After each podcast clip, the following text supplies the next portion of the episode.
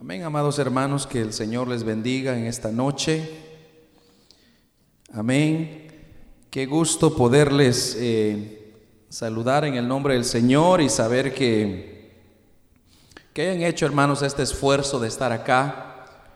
Yo sé que cuesta, hermanos, no es fácil encima de tantas cosas y responsabilidades que hay que hacer, pero siempre hay que entender algo, hermanos, y es el principio que Dios es el que nos da todo lo que tenemos. Y sin Dios nosotros no somos nada. Yo lo he visto de esta manera y siempre, desde que yo acepté al Señor hace, hace unos años atrás, yo siempre le dije al Señor, bueno, hay 24 horas en el día, ¿cuánto tiempo en realidad yo te dedico? Y si usted hace una suma, en realidad no es mucho. Cuando Dios es el que nos da de comer, Dios es el que nos da la fuerza, Dios es el que nos da las cosas que tenemos, nos protege en medio de tanta situación, nos bendice. Entonces, una de las cosas que yo me propuse fue eso, que cuando tengo una oportunidad de buscar al Señor, yo lo voy a hacer porque es lo más mínimo que yo puedo hacer. Amén. De hecho, de hecho, de eso se trata el tema de esta noche. Vamos hermanos a ponernos en pie en reverencia a la palabra del Señor y quiero que abra su Biblia en el segundo libro de Samuel, segundo libro de Samuel, el último capítulo 24.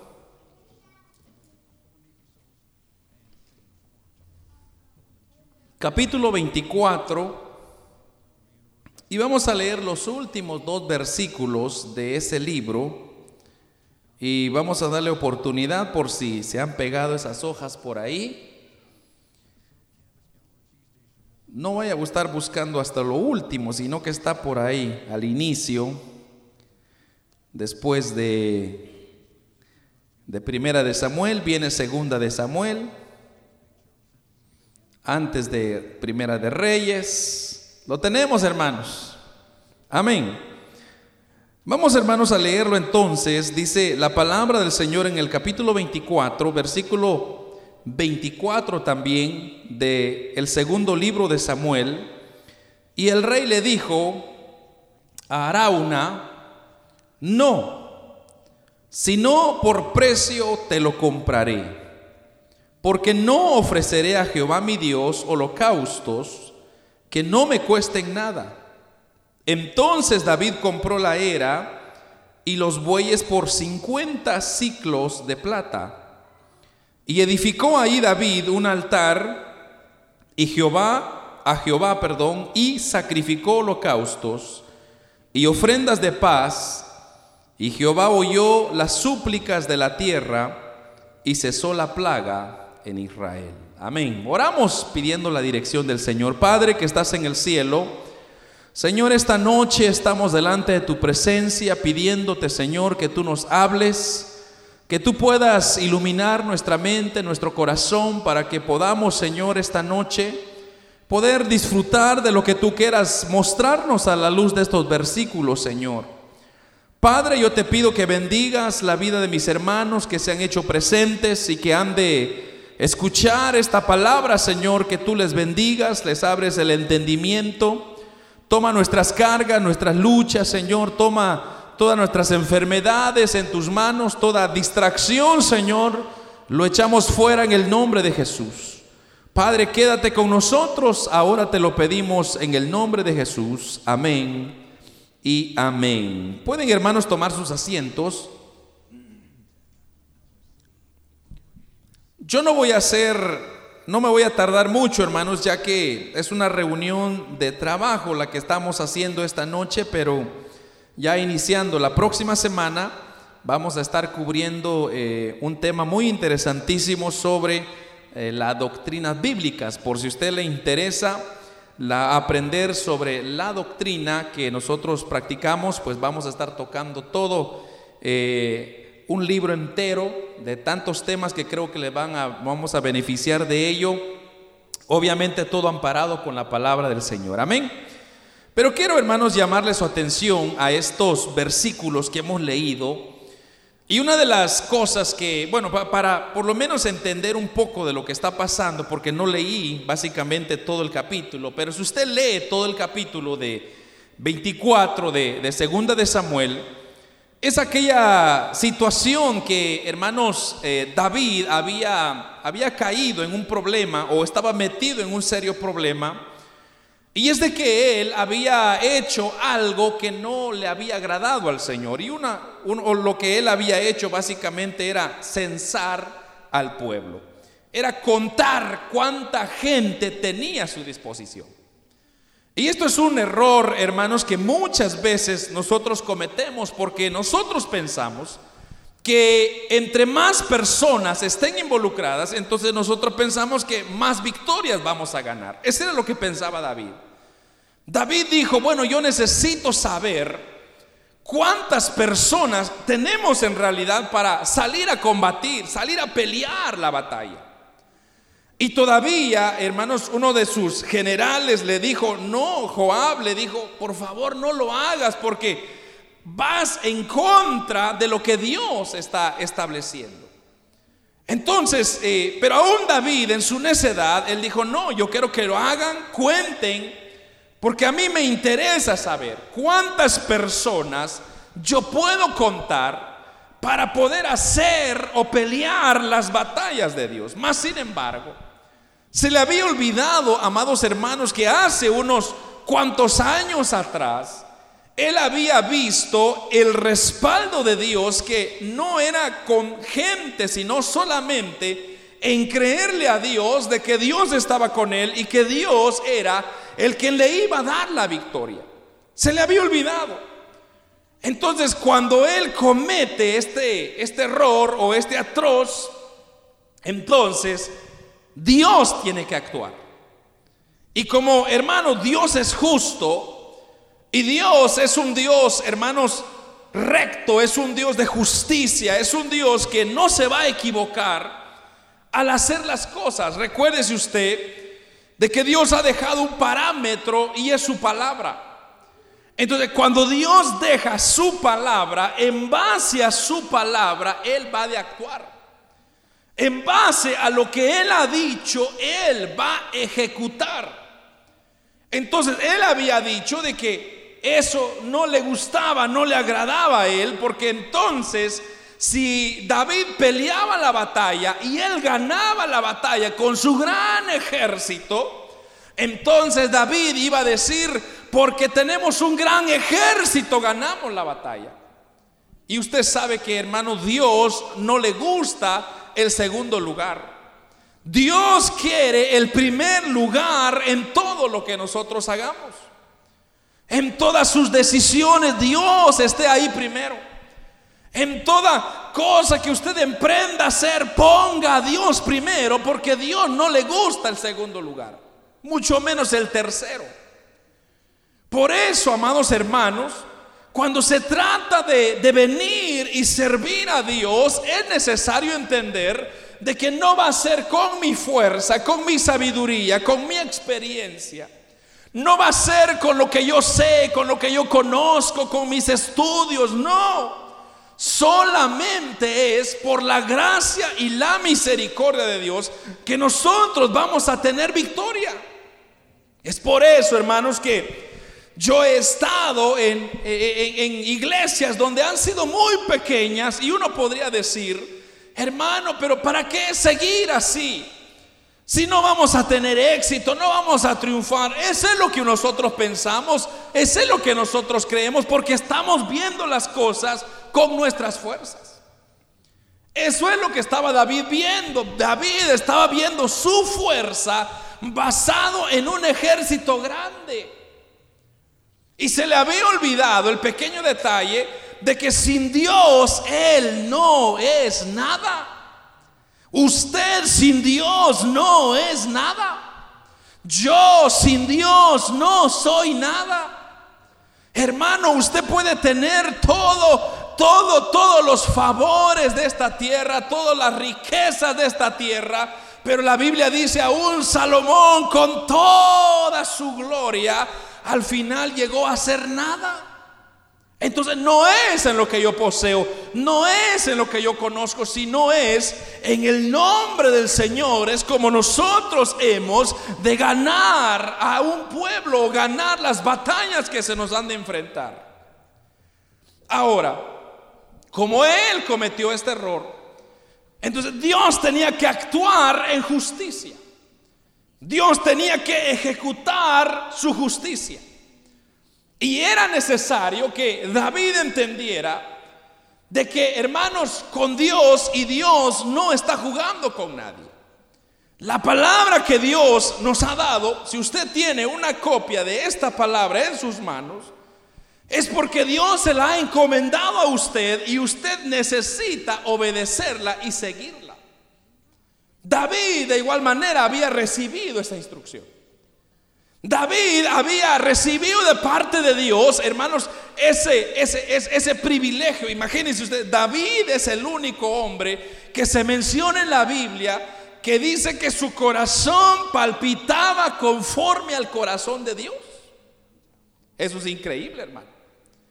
Era un privilegio increíble. Entonces, ¿cómo es que David comete un error como estos? Sabiendo, hermanos, que su corazón palpitaba, pero así como sus hijos suyos, a veces hay que corregirlo, ¿no es cierto? ¿O no le ha pasado a usted así, hermano?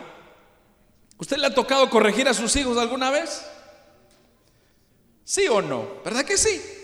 ¿Por qué? Porque a veces sus hijos se comportan en, en un comportamiento que no va adecuado con el que usted ha establecido en su casa.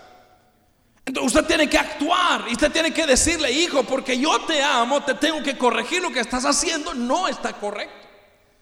Entonces Dios de igual manera tenía que, hermanos, ejecutar justicia sobre David. Y entonces le da tres opciones. Y eso está en el versículo 13, si usted lo quiere leer. En el versículo 13 dice de la siguiente manera, vino pues Gad a David y le hizo saber y le dijo, ahora Gad era la persona que Dios usaba para hablar.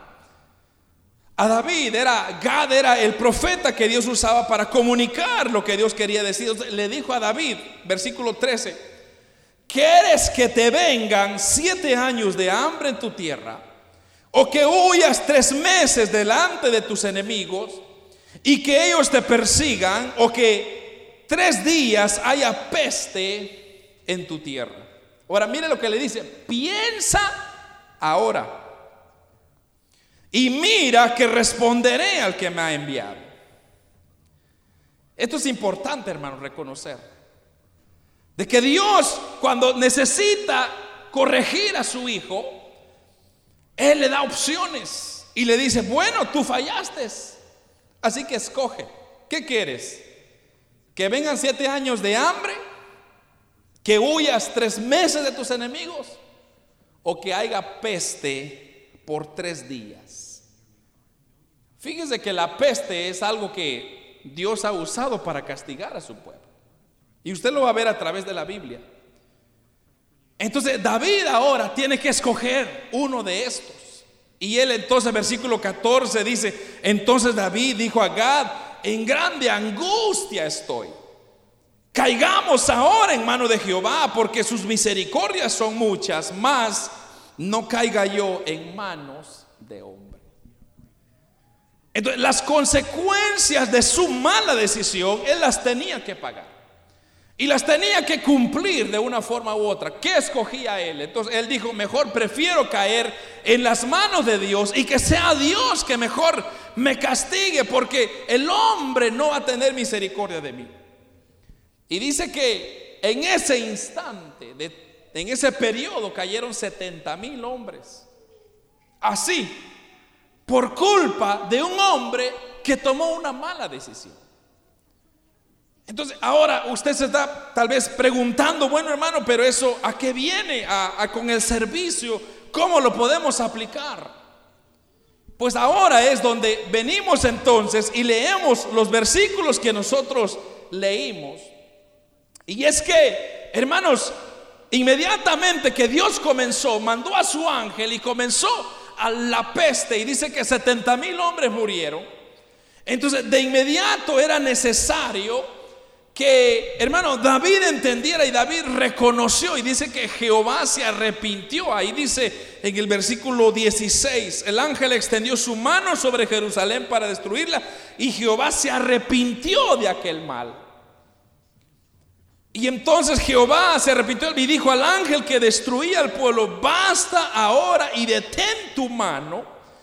Y el ángel de Jehová estaba en la era de Arauna Jebuseo. Entonces, había causado tanto daño que Jehová se arrepintió. ¿Por qué se arrepintió Jehová? Por un hecho y, un, y algo, hermanos, es que por la culpa de muchas personas, a veces hay mucha gente inocente que, que tiene que sufrir las consecuencias de nuestras decisiones. Pero aquí es donde yo quiero entrar y es en el versículo 24 donde nosotros eh, comenzamos a leer y donde dice, y el rey le dijo a Arauna, no, sino por precio te lo compraré, porque no ofreceré a Jehová mi Dios holocaustos que no me cuesten nada. Eso para mí, hermano, me impactó cuando leí esto. Porque David pudo haber hecho algo tan sencillo, tan simple, porque la instrucción era, le dijo, eh, el profeta le dijo, mira, ve y construye un sacrificio Ahí donde paró el ángel, que fue en ese lugar eh, de Arauna, le llaman, bueno, eh, la era de Arauna se le llama. Pero ahí es donde el ángel se detuvo, entonces dijo, ahí mismo tienes que hacer un sacrificio. Ahora, nótese usted la instrucción. Le dijo, haz un sacrificio agradable a Jehová. Pero no le dijo que tenía que comprar la tierra. Entonces, ¿por qué David aquí le dice a Arauna, le dice, al rey le dijo a Arauna, si no por precio te lo compraré? Porque Arauna era un judío que vivía fuera de Jerusalén y entonces eh, él, Arauna le dijo, él es el rey, rey David. Entonces, en respeto al rey David, toma la tierra que quieres. Aquí están los bueyes para el sacrificio. No tienes que pagarme nada. Tú eres el rey, le dijo. Entonces, alguien listo pudo haber dicho, bueno, qué fácil me salió esto. Me salió barato. No tuve que gastar nada. Pero como eso era, hermanos, lo, lo importante aquí es esto. De que todo lo que Dios ha hecho por nosotros, hermanos, puedo decir confiadamente, no podemos nosotros pagar con nada. No sé si dice amén a eso. Todo lo que Dios ha hecho por usted, usted no puede pagarle a Dios de ninguna manera. De ninguna forma usted podría decir, mire hermano, aquí están mis milloncitos para que Dios me, me, perdone. No hay. Solo con el hecho de que Dios nos haya dado la vida al día de hoy, usted ya está en deuda con Dios. Solo con el alimentito que Dios usted comió el día de hoy, ya está en deuda con Dios. Y usted podría decir, hermano, pero ¿por qué? Sencillamente porque usted no hizo nada. Dios fue el quien proveyó el alimento para que usted comiera. Dios fue el quien le dio las fuerzas para levantarse este día y hacer su trabajo. Dios fue el quien movió todos los elementos, hermano, para que hoy en día usted tenga lo que usted tiene. Pero hubo un esfuerzo detrás y ese esfuerzo pasan todos los días. El problema es que nosotros no sabemos reconocerlo. El problema es que nosotros no sabemos entender, hermanos, cuán grande y misericordioso es Dios. Entonces viene David y dijo, bueno, como Dios ya me perdonó y Dios ya detuvo su mano, él pudo haber continuado y matando y matando gente inocente por mi decisión. Entonces yo le debo algo a Dios. ¿Qué es lo que yo le debo a Dios? Le voy a dar un sacrificio, pero no un sacrificio cualquiera. Un sacrificio que me cueste, le dijo. ¿Y cuál es eso? Pues voy a comprar tu tierra, Arauna. Y él le dice, voy a pagar el precio que merece. ¿Por qué? Porque aunque tú me lo estás dando gratis, Dios se merece lo mejor. Entonces yo voy a dar lo mejor de mí para que Dios sea glorificado en lo que voy a hacer. Y eso, hermanos, es el punto que yo quiero que usted entienda hoy. que cuando nosotros decidimos dar nuestra vida a Dios y ofrecerlo en servicio a Dios, usted debe de dar su vida enteramente. Usted debe de decirle, Señor, yo te debo tanto que lo poquito que yo hago no compensa, pero aquí está, es un sacrificio que estoy haciendo. Hermanos, es bien fácil acomodarse en este mundo. Yo conozco muchas personas que se acomodan tan fácil a una rutina, se acomodan a un sistema, se acomodan a una vida, a un estilo de vida. Y está bien, hermanos, yo no estoy diciendo no hay que disfrutar la vida, no hay que disfrutar lo que ganamos, claro que sí. Pero cuando se trata de servir a Dios, también hay que servirle a Dios con todo. Hay que, no hay que ofrecer sacrificio a Dios, hermanos, que no nos cueste nada. De hecho, esta hay una alabanza preciosísima de este Dani Berrillo, creo que es. Es una canción bien viejita, si usted la, escucha, una linda letra e inspirada en esto. Donde dice, yo no daré un sacrificio que no me cueste nada. No me recuerdo el nombre de la canción, pero el punto es de que hermanos, cuando yo vengo y cuando yo hago lo que estoy haciendo, yo lo que digo es, voy a ofrecer un sacrificio que a mí me cueste. Porque hermano, dígame usted, ¿a poco no es tan fácil irse a su casa, acomodarse en su sillón, prender su tele y estar tranquilo? ¿Verdad que eso es fácil? Es bien fácil decir, hermano, voy a, retirarme en mi, sillón cómodo que tengo en mi casa y pasarla bien chévere, decimos nosotros. Esto es bien fácil. Pero el venir y dejar esa comodidad y venir a un lugar como este y decir, hermano, aunque, aunque estoy cansado, pero ahí voy. Aunque, aunque estoy enfermo, pero ahí voy. Aunque está difícil la cosa, pero ahí voy. Aunque hay tráfico, pero ahí voy. Entonces, ese sacrificio es lo que Dios está esperando de nosotros.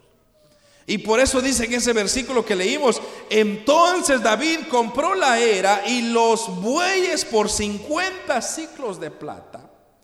Y dice, y edificó ahí David un altar a Jehová y sacrificó holocaustos y ofrendas de paz. Y mire esto, y Jehová oyó sus súplicas de la tierra. Eso, hermanos, es lo que usted y yo tenemos que procurar, promover, amados hermanos, que Dios se agrade de nuestro servicio.